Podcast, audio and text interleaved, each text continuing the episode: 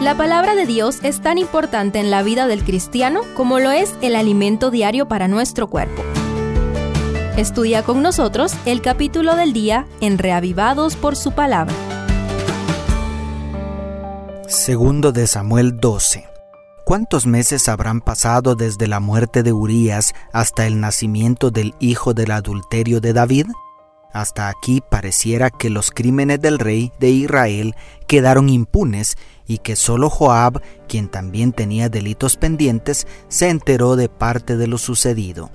¿Qué hará Dios ante la injusticia? Primero, sabia reprensión de Natán. La misteriosa muerte de Urías, el apresurado casamiento con la viuda, el prematuro nacimiento de un hijo y la posible fuga de información del palacio. Los intentos de David por ocultar su pecado eran inútiles, sobre todo delante de aquel que todo lo ve.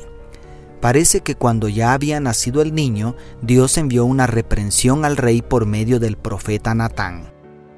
¿Cómo darle un mensaje así a alguien que tenía autoridad absoluta para dar y quitar vida? Pero Natán era un fiel mensajero de Dios que no titubeó para cumplir con la espeluznante tarea. Inspirado por la sabiduría de lo alto, el profeta cuenta una parábola de ovejas al ex pastor quien reacciona violentamente diciendo, Vive Jehová, que es digno de muerte el que tal hizo. Pero antes debe pagar cuatro veces el valor de la cordera, como vemos en los versos 5 y 6.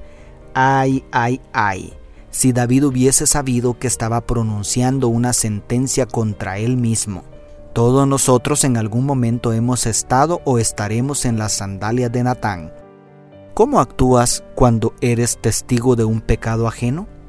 Que Dios nos dé la misma sabiduría que a Natán para redimir a los pecadores. Segundo, humilde arrepentimiento de David.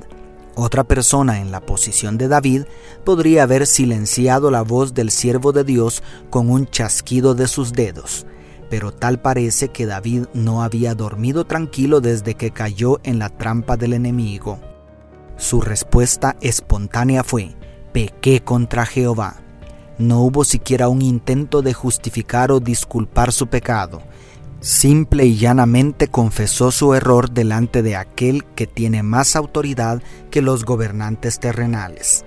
Esto es asombroso, pero más asombrosa es la respuesta inmediata de Natán. También Jehová ha perdonado tu pecado, como dice el verso 13. Es decir, Dios ya sabía cuál sería la respuesta de David y mandó por adelantado la noticia del perdón. Oh gracia excelsa del amor, que Dios perdone al pecador, como dice el himno 292 del himnario adventista. Dios no quiere nuestras excusas ni explicaciones, simplemente necesitamos reconocer delante de su omnisapiencia, yo pequé. Tercero, interesante actitud ante la muerte de su hijo. Otro detalle que merece nuestra atención es la actitud de David ante la muerte de su hijo, algo que sorprendió a sus siervos, quienes dijeron, ¿qué es lo que haces?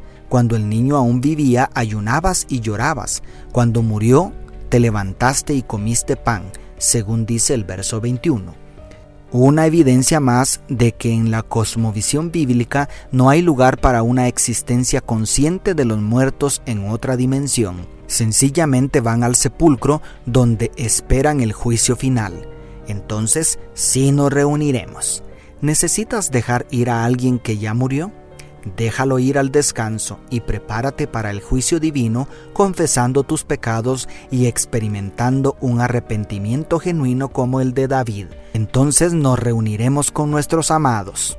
Y cuarto, restauración de la gloria de David. Por si todo lo anterior no fuera demasiado asombroso, resulta que el capítulo termina informando que David tiene otro hijo con Betsabé, la viuda de Urías. ¿Y qué tiene eso de asombroso?